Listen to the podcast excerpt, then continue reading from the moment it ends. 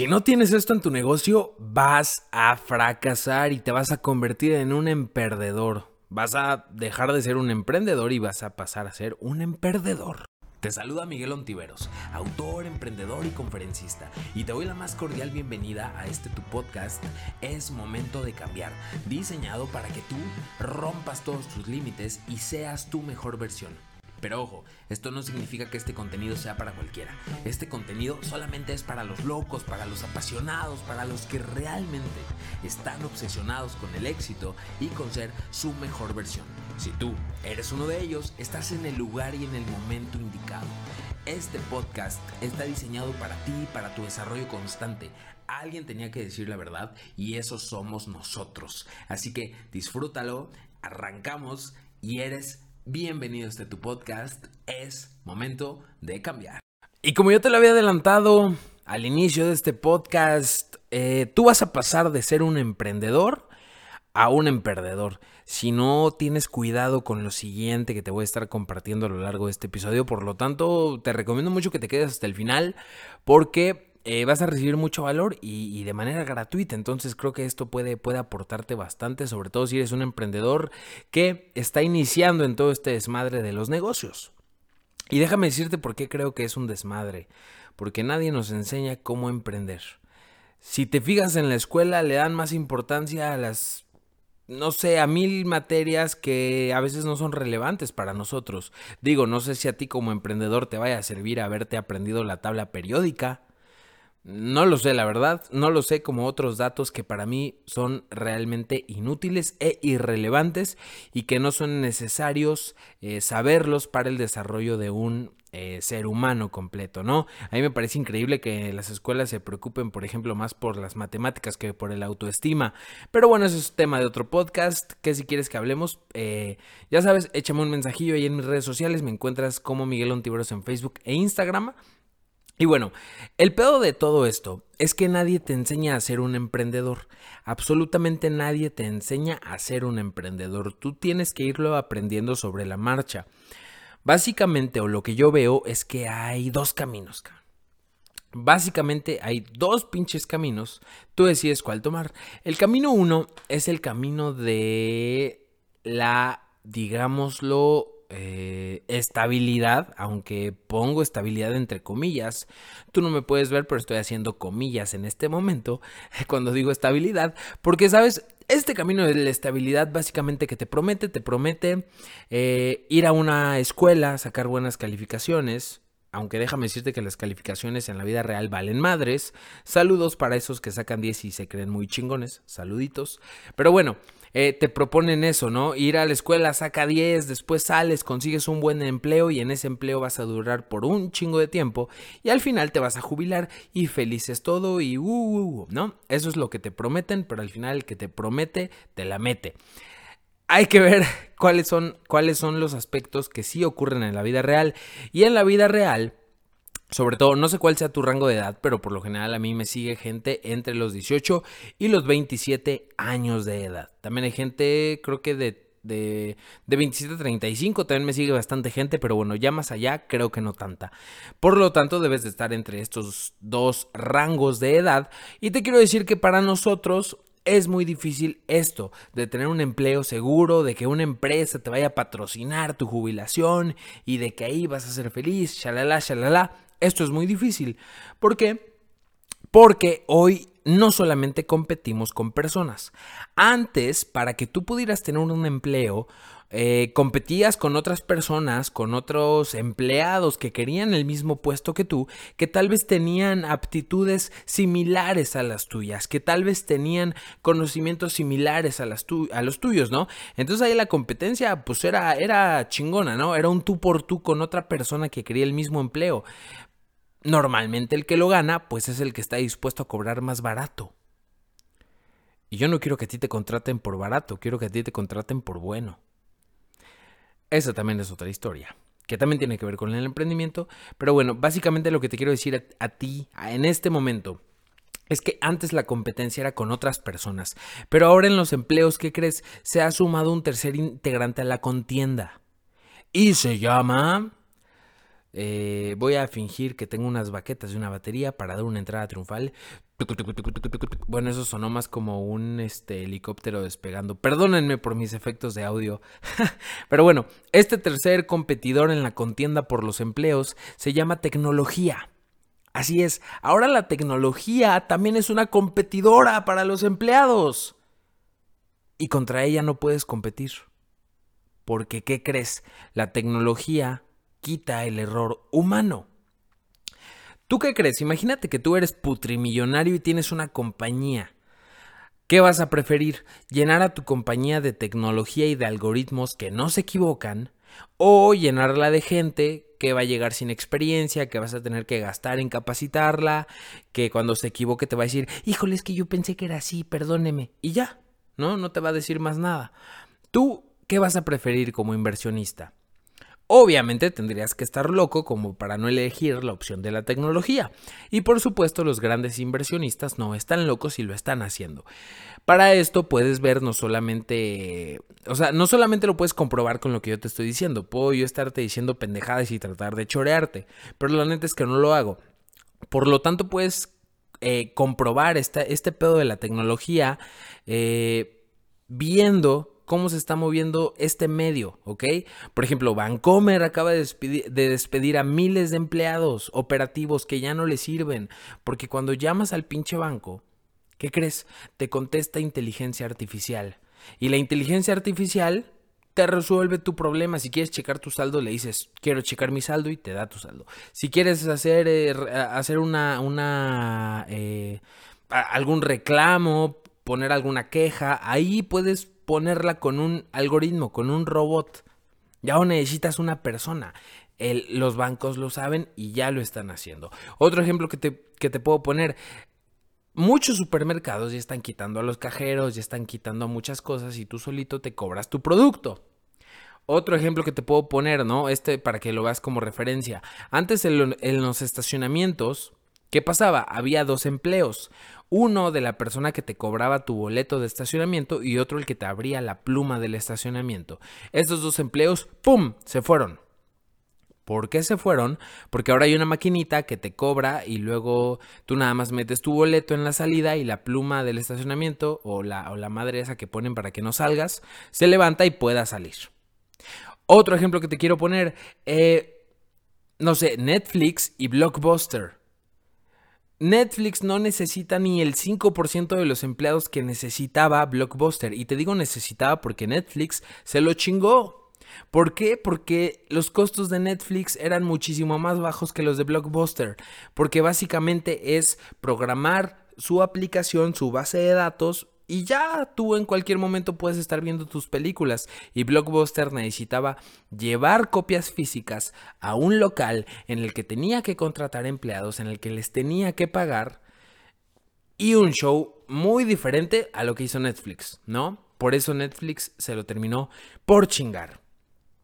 ¿Qué te quiero decir con esto? Que tú como emprendedor o tú como persona trabajadora tienes dos vías. O sea, todo eso anterior que te acabo de decir es para terminar con esto. Digo, todavía no acabamos el podcast, pero para cerrar esta idea. Tienes la vía de salir allá afuera con tu ridículum, porque a veces no es currículum, es ridículum, eh, e intentar dárselo a la gente para que te contrate. Tienes esa opción, pero vas a competir número uno con otro empleado igual de capacitado que tú, pero dispuesto a ganar menos. Y segundo punto, con la tecnología. Y ahí sí te la pelas, porque no puedes competir contra ella. ¿Quién crees que va a ganar? Pues en la mayoría de los casos te va a ganar la tecnología, carnal. Por eso, no, no, miren, este mensaje sobre todo es para los que están terminando la universidad. Cuando la termines, no salgas a repartir currículums, sal a repartir volantes de tu propio negocio, sal a repartir volantes de tu propio negocio, sea lo que sea. Empieza desde cero si es necesario, vende tortillas, vende lavado de lava carros, eh, empieza, empieza a emprender desde cero si tú quieres. Porque lo único que necesita una buena idea es explotar, es disciplina para que la lleves a cabo. El otro camino, pues es justo este, el de emprender. Si a ti no te late ese camino tradicional de conseguir un empleo y esas madres, tu otro camino es emprender, ¿ok? abrir un negocio, empezar con un proyecto, eh, eso es un reto, ¿sabes? Es un reto para, para, para todos, para todos los que queremos ser emprendedores. Y aquí te quiero compartir varias experiencias personales en el emprendimiento que yo he tenido para que veas que lo que te digo no es improvisado ni te hablo sin saber. O sea, todo lo que yo te comparta es porque ya tuve una experiencia en eso, una fuerte experiencia. Te quiero compartir que mi primer emprendimiento eh, fue en un negocio de multinivel. Si ubicas estos negocios donde venden productos milagro y son de esquemas piramidales y ganas como que por comisiones y te dicen que vas a ir subiendo de nivel y te vas a hacer bien chingón y vas a ganar mucha lana. Bueno, pues yo entré a uno de esos negocios cuando tenía aproximadamente 16 años. Em, lo que hice fue vender mi Xbox en aquel entonces. Lo vendí, junté el suficiente dinero como para entrar a ese negocio perdí lana, perdí cuates, perdí amigos, perdí, perdí muchas cosas. Incluso hasta tenía ahí broncas con mi, con, mi familia, ¿no? Porque para acabarla yo nunca he sido bueno para la escuela. Entonces perdí muchas cosas en ese, en ese primer emprendimiento. Fue un fracaso. Pero ¿qué crees? No se me quitaron las ganas de emprender. Y yo, puta, cabrón, ¿ahora qué voy a hacer, güey? ¿Y qué crees? Me decidí poner un lavado de autos a domicilio. Entonces abrí una página de Facebook, le empecé a meter ahí dinero, la publicidad, compré unos filtros para aspiradora, agarré la aspiradora de mi papá, ¿no? Entonces me empecé a anunciar como lavador de carros a domicilio. Chingate esa idea, güey. Dije, no mames, va a pegar, cabrón, va a pegar. ¿Y qué crees? Al primer mensaje que me llamaron y me contrataron para un servicio, me dijeron, ¿cuánto cobras? Y dije, puta, ¿cuánto voy a... Bueno, pues 60 pesos para un lavado a domicilio. Cámara, pues es una camioneta Ford eh, F-150. O sea, de esas pinches camionetas que casi son trailers. Dije, no mames, chingate esa. Y, y la verdad es que me dio mucha pena, pero pues no fui a lavarla. No fui a lavarla. Eh, y bueno, me seguían llegando mensajes, empecé a lavar carros chiquititos, eso sí me los, me los aventaba rápido. Pero el caso es que mis 60 pesos resultaban menores al gasto que yo tenía que hacer para trasladarme hasta el lugar donde había que lavar el vehículo en cuestión, ¿no?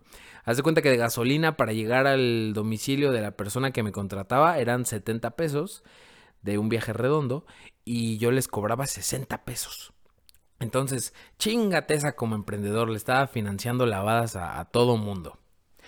Después dije, bueno, pues ya no voy a, a, emprender con algo tan físico, ahora voy a emprender con, con, con, un producto, ¿va? Ya no voy a emprender con un servicio, voy a emprender con un producto.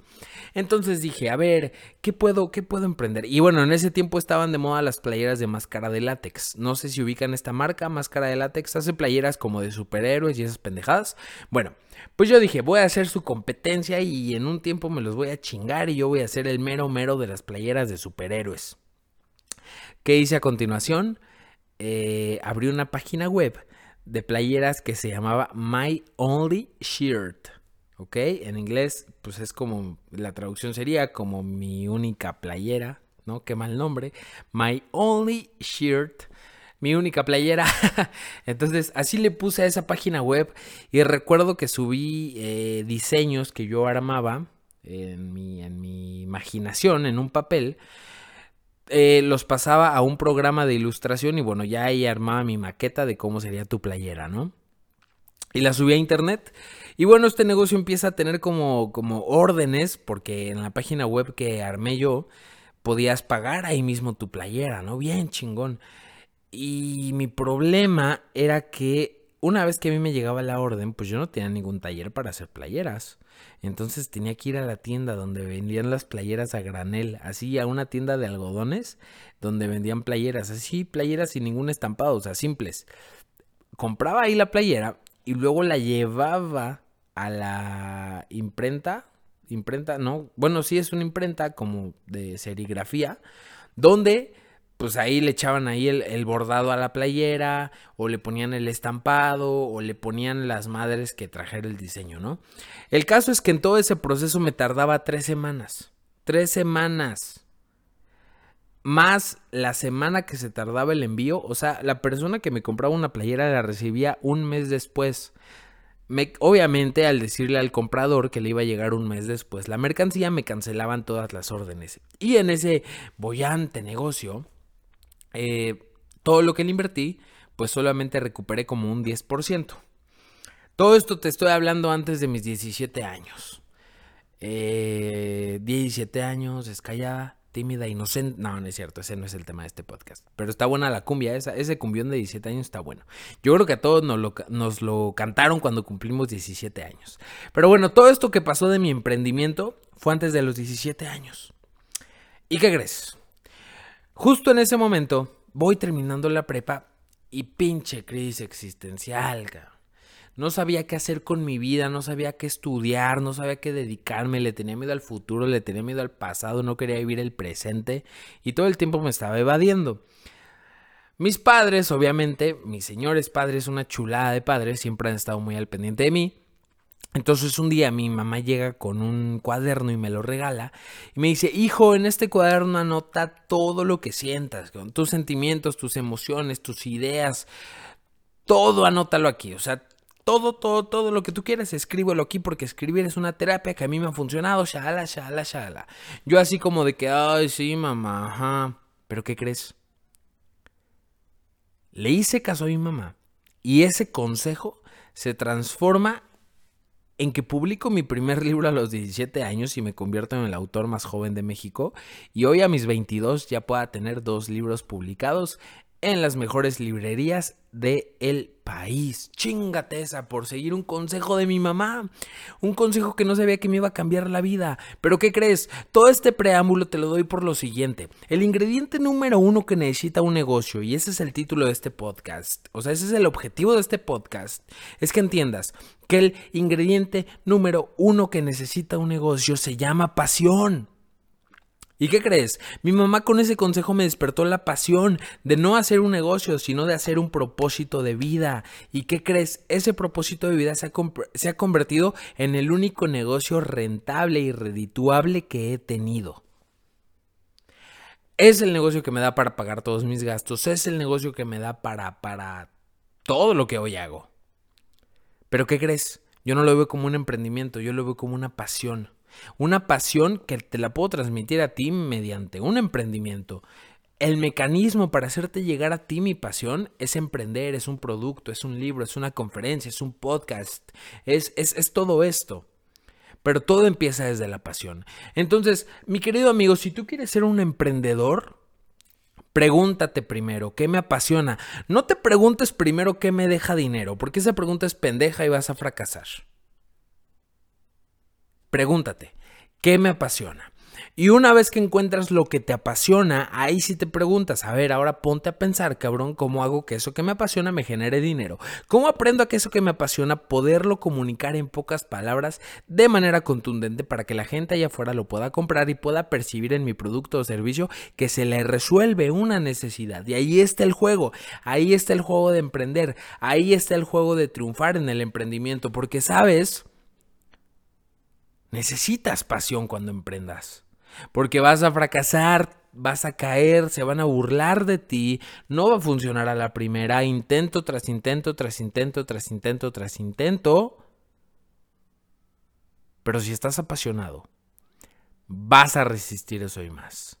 Por lo tanto, un emprendedor ante todo es un ganador porque un ganador sabe vivir apasionado y sabe esperar las recompensas de su trabajo.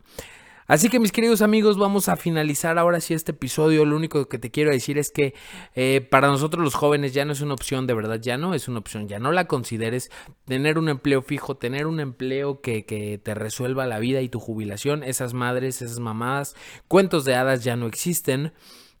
Eh, lo que sí existe hoy es emprender. Eso sí existe hoy, hoy se está abriendo una gran oportunidad para ti y en lugar de tener a la tecnología como un enemigo, Ahora tenla como un amigo y utiliza tu celular, cabrón, para compartir lo que sabes. Comparte lo que sabes con el mundo y neta que ahí está el emprendimiento que estás buscando. Pero recuerda el primer ingrediente de, de, donde todo parte se llama pasión y esa pasión no la encuentras hasta que empieces a intentar como un loco. Intenta.